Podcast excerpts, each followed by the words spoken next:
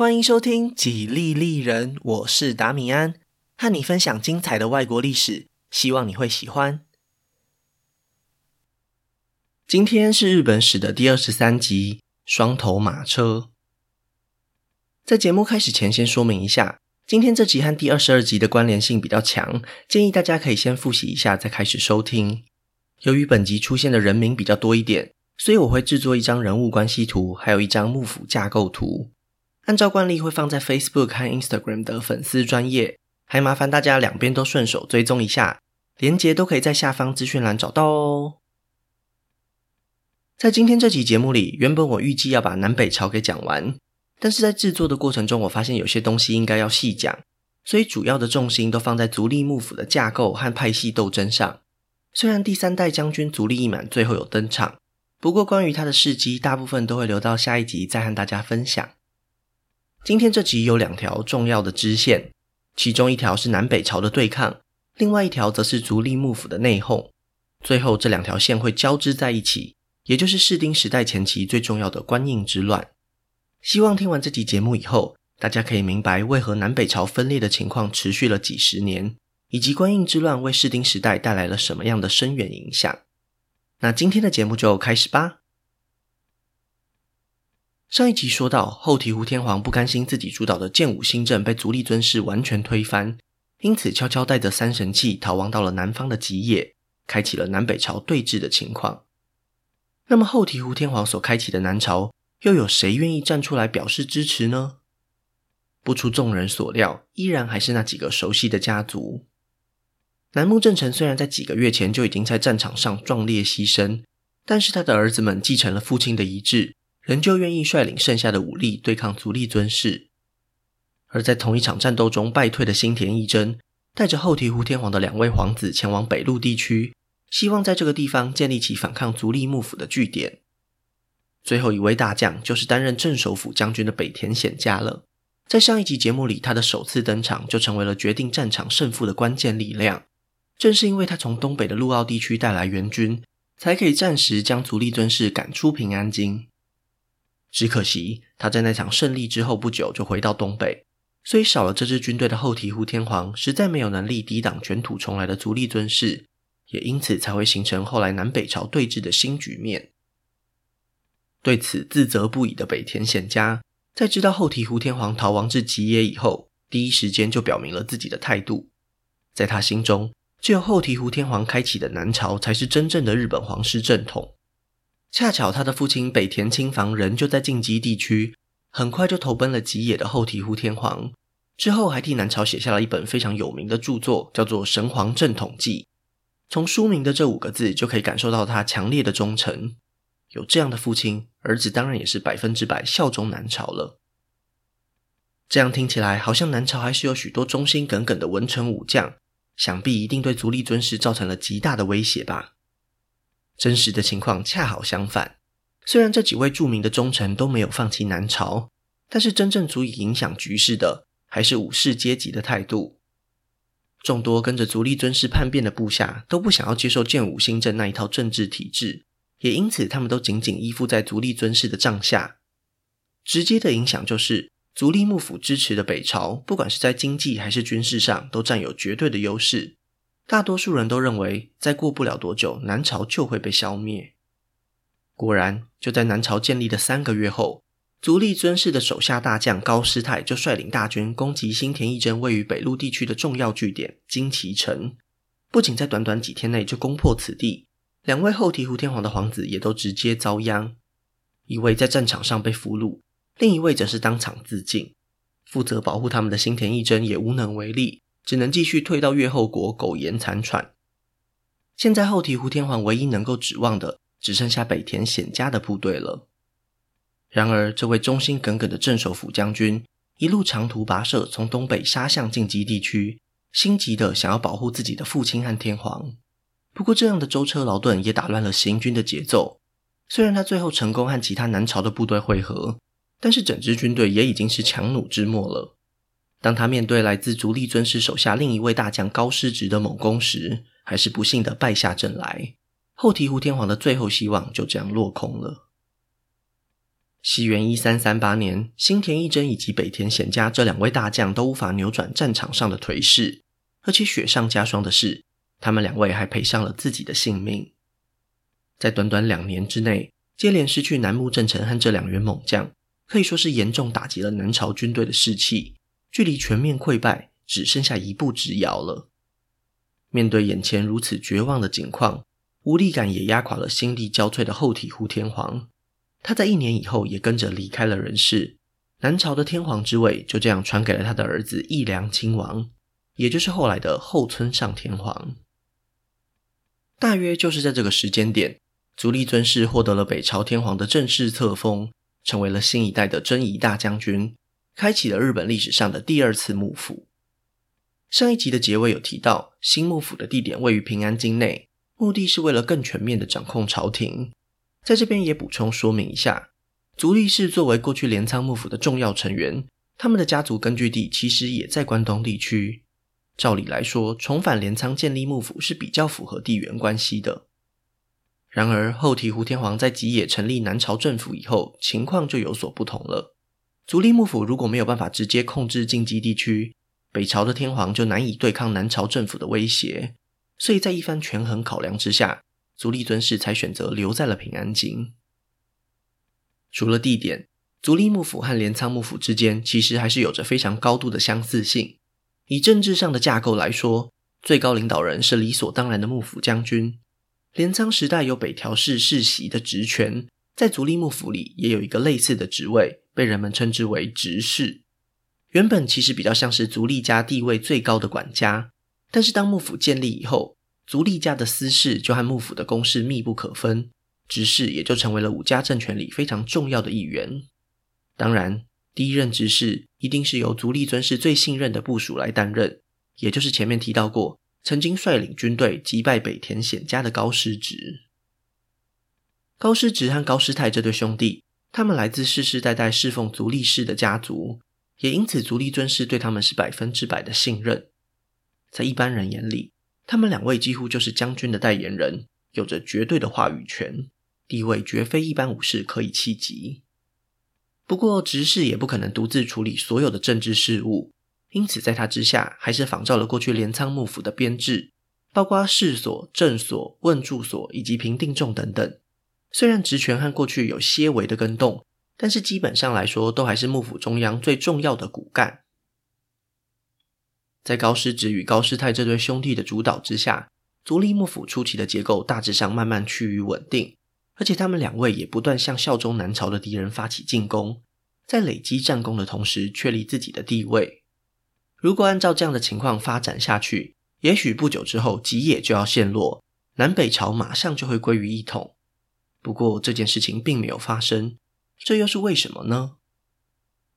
根据前面的介绍，大家应该会认为足利幕府的权力核心就是在足利尊氏以及高师直兄弟身上。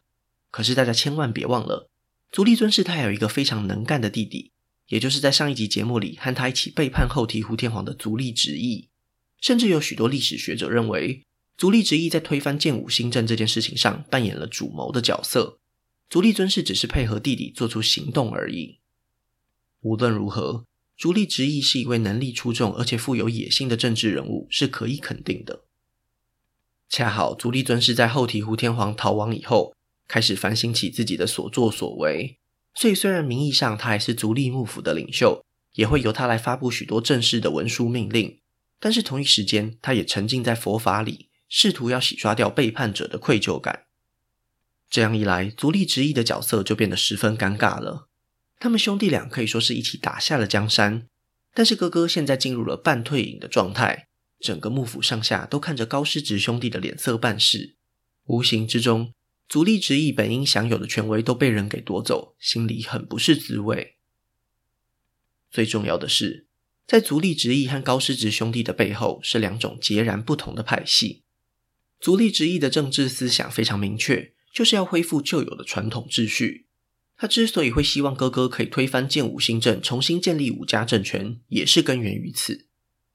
不仅如此，他在足利幕府之中主要负责了处理诉讼纠纷的裁判权，也更进一步加深了他维护秩序的决心。与他关系亲近的，大多数都是地方豪强，或者是各大家族的嫡长子。相反的，高师直兄弟代表的是新兴武士阶级的利益，因为足利尊氏把军事指挥权委托给了这对兄弟，所以在这几年战乱之中招募来的武士都是听从他们的命令。作为战场上的指挥官，确保粮食补给是最重要的任务，所以为了让军队正常运作，高师直兄弟都会允许手下武士征收所到之处的农产品，侵犯到了不少地主的利益。而且一旦打了胜仗，势必要论功行赏，分封下去的土地往往都是从旧地主的手中掠夺而来，不可避免的成为足利直义这一派的眼中钉。由于这样根本性的利益冲突，在政治上就逐渐形成了两大派系：听从足利直义的保守派，以及高师直兄弟领导的激进派，可以说是水火不容。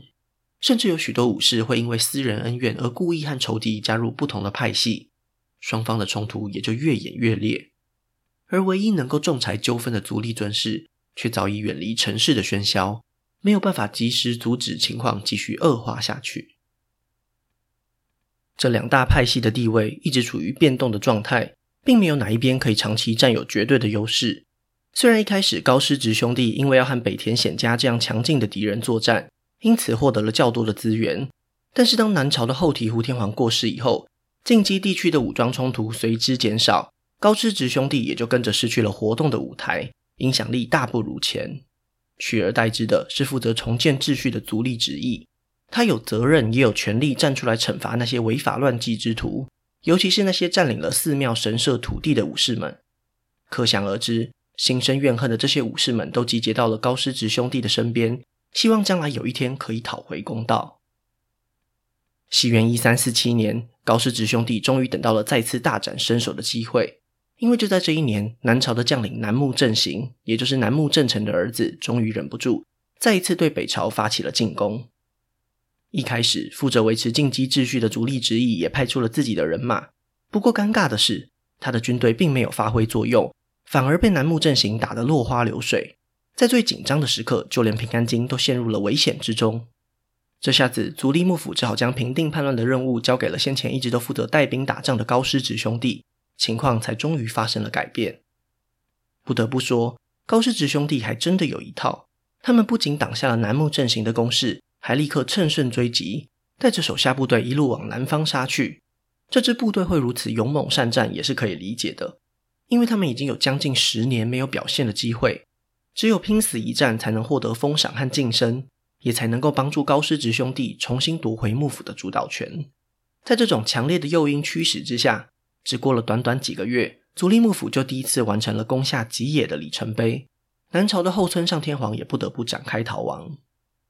可以想象的是，南朝有多屈辱，高师直兄弟就有多光荣。依附在他们底下的派系都开始嚣张跋扈起来，平安京里的气氛也开始变得诡谲。最紧张的当然就是足利直义了。他过去得罪的一大群人，现在立下了巨大的战功，偏偏这样的成就还是建立在足利直义未能阻挡楠木阵型的失败上，要他怎么能不焦虑呢？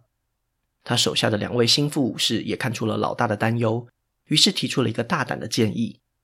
现在高师直兄弟虽然气势正旺，但是他们毕竟不在平安京里，也许现在就是下手的最好机会。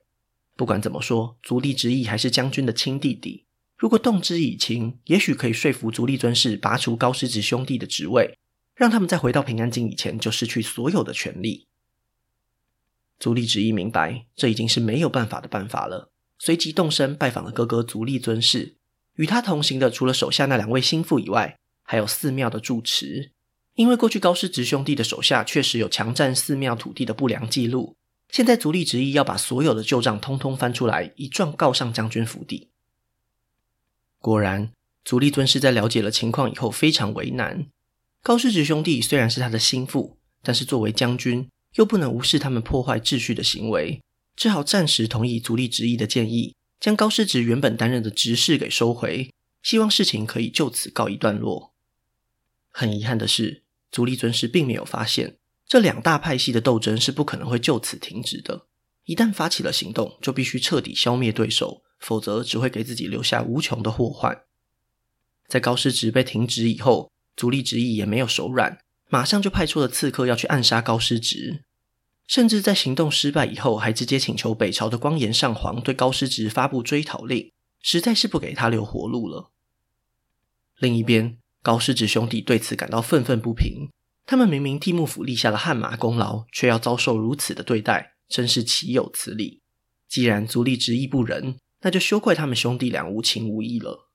千万别忘了，他们为了征讨南朝叛军，身边还带着大批武士。就算暂时被停职，那又如何？对于崇拜武力的高师直兄弟来说，只有拳头才能替自己说话了。西元一三四八年的八月，高师直兄弟以最快的速度折返回平安京，杀得足利直义措手不及。虽然他曾经盘算过可能会爆发武装冲突。但是他没有想到，高师直兄弟竟然敢在平安京里动手。在慌乱之中，足利直义只能躲进哥哥足利尊氏的将军府邸。而令人更意外的是，高师直兄弟吃了秤砣铁了心，就是要足利直义为过去这段时间里发生的一切负责。竟然带着大批人马把将军府给团团包围，要求足利尊氏替他们兄弟俩主持公道。眼看局势僵持不下，就要演变为一场流血冲突。错愕的足利尊氏也不知道该如何是好。好险，在这千钧一发之际，一位在平安京里德高望重的僧侣前来居中协调，终于说服高师直兄弟解除包围。不过条件是要将那两位足利直义的心腹给流放，而且足利直义必须剃度出家，永远退出政坛。走到现在这一步，大家都明白，足利直义派已经彻底的完蛋了。比较耐人寻味的是，足利尊氏这位将军眼睁睁看着这一切发生，但却好像事不关己，难免让人觉得，也许在高师直兄弟的背后是这样一位大人物在撑腰，否则连包围将军府这种大逆不道的事情都做了，又怎么能够全身而退呢？虽然根据史料很难断定足利尊氏究竟是什么样的心态，不过可以肯定的是，他也开始担心幕府的接班问题了。他的长子足利义权在这几年里都驻守在镰仓。如今足利直义被迫下野，正好可以趁着这个机会，让足利义权先熟悉一下幕府中央的政治运作。同一时间，关东地区也不能没有领导人，于是足利尊氏就让他的次子足利基氏前往镰仓代替哥哥，开设了一个地位几乎等同于将军府的政治机构。当时的人们称之为镰仓府，不过后代史学家更喜欢另外一个称呼，叫做镰仓公方。在这边也必须说明一下。这个镰仓府的政治架构几乎就和平安京的足利幕府一模一样，它的管辖权大致上包含了关东地区的十个令制国，而且在镰仓府之下也有一位关东执事，工作内容和权力就和高师直担任的幕府执事相同。在关东执事底下也一样都有试所、正所、问住所等机构，地位比镰仓时代的六波罗探题还要高出一个等级。想当然，在之后的日本历史上，一定也会出现和足利幕府争斗的情况。因为镰仓公方都是由足利基氏的嫡系子孙担任，严格说起来还算是将军家的旁系分家，在之后的节目里还会再提到。当我们把焦点重新放回平安京时，仇恨的齿轮还在继续转动着。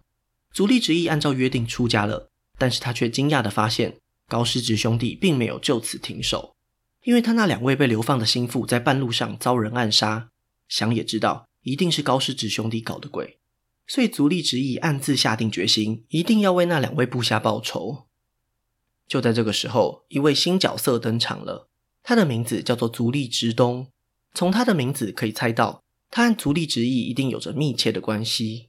没错，他是足利直义的养子，而且更重要的是，他是幕府将军足利尊氏的私生子，年纪比足利义权还要大。只是因为他的生母身份低微，所以一直没有受到足利尊氏的承认。这位足利直东在被叔叔收养以后，非常努力证明自己，终于为自己争取到了长门探题的职位。长门探题是一个特殊的地方官职，地位比一般令制国的守护还要高。过去曾经是镰仓幕府为了防范蒙古入侵而设置的单位。其实原本在足利幕府并没有这个头衔，是足利直义特别为养子安排的一份工作。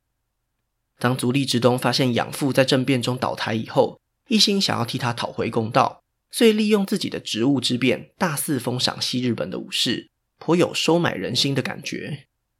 足利尊氏本来就对这位私生子有所防备，担心他未来可能会造成足利家的继承问题，所以一直想要打压他的地位。如今看到他在九州的势力越来越庞大，终于下定决心要铲除掉这位他不承认的亲生骨肉。接下来的一切都是发生在短短的几个月内。首先，足利尊氏向西日本的守护下达了追讨足利直东的命令，但是，一时之间竟然没有什么人愿意执行，所以足利尊氏只好亲自出马，带着他直属的部队越过濑户内海西征。与此同时，足利直义也找到了机会逃离他退隐的寺庙，带着过去的部下逃往南方，准备要发起清君侧的军事行动，目标当然就是高师直兄弟了。离开平安京以后，往南方还有哪里可去呢？大家应该都已经猜到了，位于吉野的南朝政府就是足利直义的最终目标。在他的眼里，既然哥哥足利尊氏已经被高师直兄弟给蒙蔽了，那要能够彻底击垮他们，就必须采取更极端的手段。一场名为官印之乱的内战就此揭开了序幕。对于南朝政府来说，接纳足利直义和足利直东这对养父子是一项必要之恶。因为南北朝的实力相差太过悬殊，如果不是碰上足利幕府的内讧，南朝灭亡之日早就已经降临了。现在有机会分化敌人，当然是求之不得。于是南朝的后村上天皇给足了面子，亲自向足利直义下达了追讨哥哥足利尊氏的命令，并且集结了手边所有能够动员的武力，一起向平安京发起了第三次的反攻。由于足利尊氏带走了幕府的主力部队。留守平安京的足利义权很快就意识到他不是叔叔的对手，赶紧收拾包袱去找父亲避难了。足利义权的个性和其他家族成员相比之下温和许多，本来大家也就不指望他能够挡下足利直义的军队，但是众人万万没有想到的是，就连紧急回防的足利尊氏也都接连吃了两场败仗。在这个关键时刻，足利尊氏评估了弟弟的心态，他之所以会如此愤怒，很明显是因为高师直兄弟杀了他的两位心腹。并不是真心想要推翻整个幕府体制的。既然有这样的心结，那就想办法化解开来吧。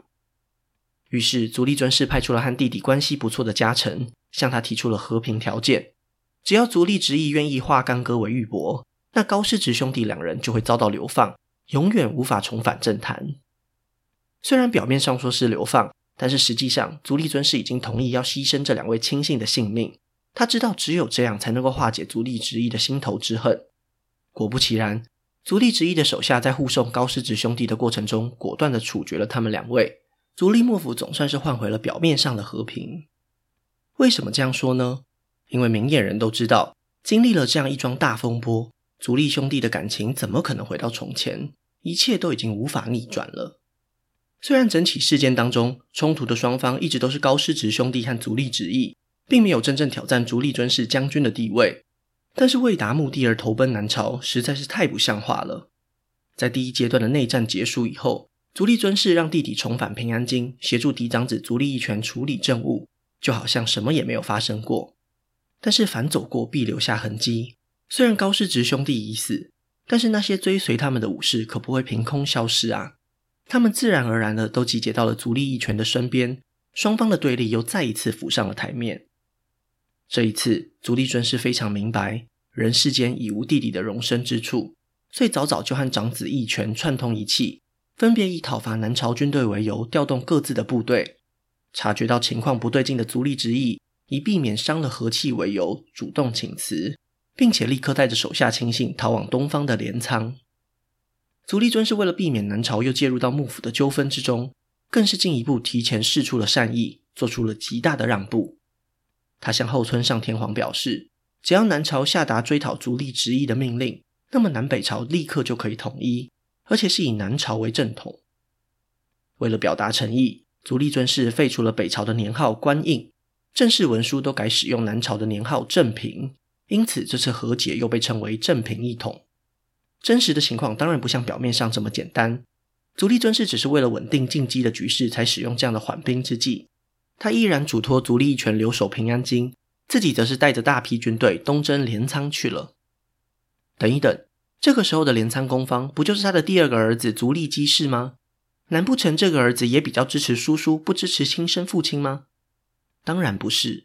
只不过足利基氏前往镰仓时只有八岁，足利幕府内讧时他也才十一岁。关东执事才是他日常生活里最依赖的对象。偏偏当时的关东执事上杉家就是足利直义的亲信，所以足利基氏心中十分同情逃亡的叔叔，希望能够从中调解父执辈的纠纷。当然，当足利尊氏表明他强硬的态度以后，镰仓公方也只能配合父亲进行搜捕行动，很快就逮捕了足利直义。作为惩罚，足利尊氏将弟弟软禁在镰仓。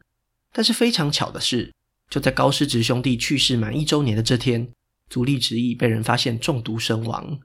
幕府创设初期长达数年的政治斗争也才终于告一段落。虽然足利尊氏暂时解决了内忧，但是等待着他的却是南朝的第四次反攻。原来，在正平一统以后，南朝政府的声望直线上升，近畿地区的各方势力蠢蠢欲动。以北田亲房为首的官员经过商议之后，决定片面毁弃与足利幕府的和平协议，因为他们非常清楚，足利尊氏只是为了解决内乱才暂时委曲求全。一旦他从镰仓班师回到平安京，态度一定又会一百八十度大转变。此时不出兵，更待何时呢？一年前才被足利直义打跑的足利义权，现在又再一次被赶出了平安京。虽然不久之后幕府的援军赶到，总算是夺回了根据地。但是这次沦陷的后果非常严重，因为北朝的光严上皇、光明上皇以及重光天皇全部都被俘虏，带回南朝政府严加看管了。这下子事情可就大条了。要知道，足利幕府是受到北朝天皇册封以后才成立的，如今皇室成员全部都被南朝政府抓走，幕府的正当性自然会被打上一个大大的问号，严重损害到足利尊氏的声望。最后，在万不得已的情况下，足利义权只好请出光严上皇与光明上皇的母亲，由他来永立新君，让崇光天皇已经出家的弟弟还俗登基，也就是后来的后光严天皇。由于这样的动作等同于恢复了北朝，所以正平一统仅仅维持了四个多月，日本又重新回到了南北朝对峙的状态。官印之乱为足利幕府带来什么样的变化呢？首先，足利直义和高师直兄弟所遗留的两大派系，在失去领导人以后，慢慢分崩离析；或者从另一个角度来看，他们重新回到了幕府将军的管辖之下，不再有那么明显的分别。而足利将军嫡系血脉的权威也因此得到了强化。第二，在官印之乱的过程之中，幕府三番两次和南朝妥协，甚至还曾经失去自己的北朝天皇，在统治正当性方面大打折扣。影响了未来日本历史认定南朝才是正统的看法。最后是武士集团在地方上获得了更多的自治权，尤其是在财政方面。就在官印之乱落幕的这一年，足利尊氏颁布了一项法律，叫做半计法。因为在频繁战乱的这几年里，筹措军队的粮食遇到了困难，所以地方守护只好从上缴给朝廷的税收当中抽取一半。半计法的通过，等于是承认了这种掠夺行为。虽然一开始仅限于战况比较激烈的近江、美浓和尾张三个令制国，但是，一旦真正开始施行以后，全日本各地的守护都发现有利可图，纷纷向足利幕府要求比照办理，最后形成了地方守护扩权的常态。在镰仓时代里，地方守护的职权仅限于维护地方治安的军事警察权，在获得一半的财政收入以后，越来越像是占地为王的地方军阀。虽然守护领国制一直到西元十五世纪末期才比较明显，但是一切的根本就是源自于这场官印之乱。西元一三五八年，足利幕府的第一代将军终于迎来了他这一生的休止符。但是就在三个月后，他的孙子足利义满也在众人的期待中来到了这个世界。在这对名气响亮的祖孙之间，足利义权就黯然失色不少。虽然在此期间还是发生了许多动乱和战斗。但是都不足以影响局势的走向。一旦发生了政治斗争，失败的那一方总是会逃往南朝寻求庇护。从这一点来看，这才是南北朝分裂将近六十年的主要原因。对于在朝为官的贵族世家们来说，南朝也好，北朝也罢，大多数人并不在意，他们更关心的是自己家族的存续。朝廷只是赋予了他们存在的意义而已。又过了十年。足利义权在儿子还来不及长大成人以前就离开了人世。临终前，他找来了自己的亲信细川家担任执事，帮忙辅佐还在学习的足利义满。这样的安排也稍微改变了足利幕府的架构。过去，这个被称为执事的重要职位，换了一个新的名字，叫做管领。在未来的室町时代里，由斯波、细川和田山这三个家族的成员出任。而在镰仓公方担任关东执事的上杉家，也大约是从这个时候开始改成为关东管领，在未来的室町时代都会是非常重要的角色。成年以后的足利义满，虽然还是会尊重管领所给出的建议，但是他的个人意识非常强烈，和他的父亲甚至是祖父相比之下，掌控了更多的权力。他为了确保自己的人身安全，增设了只属于自己的亲卫队。并且打造了一座全新的根据地——花之寓所，地点就位于平安京的室町。这也是为什么在本集节目里，我都会称之为足利幕府，而不是室町幕府，因为严格上来说，是在足利义满担任将军以后，才真正获得了这个称号。南北朝的分裂还没有结束，但是双方已经展开了多次谈判，也许这一切可以在足利义满的手上画下句点。当这位将军成为全日本都承认的最高权威以后，日本也才因此获得了发展外交关系的机会。值得注意的是，就在足利义满正式就任征夷大将军的前一年，统治中国将近一世纪的蒙古人被一位叫做朱元璋的叛军领袖给推翻了。东亚世界即将以此为中心，建立一套全新的国际秩序。那今天的节目就先分享到这里。下一集我会继续分享更多属于日本的故事。如果喜欢我的节目，可以顺手按下关注或追踪，也拜托大家到 Apple Podcast 和 Spotify 帮我评分留言，这会对节目有很大的帮助。另外，如果想要透过行动支持我继续制作节目，在下方资讯栏也可以找到小额赞助的连结哦。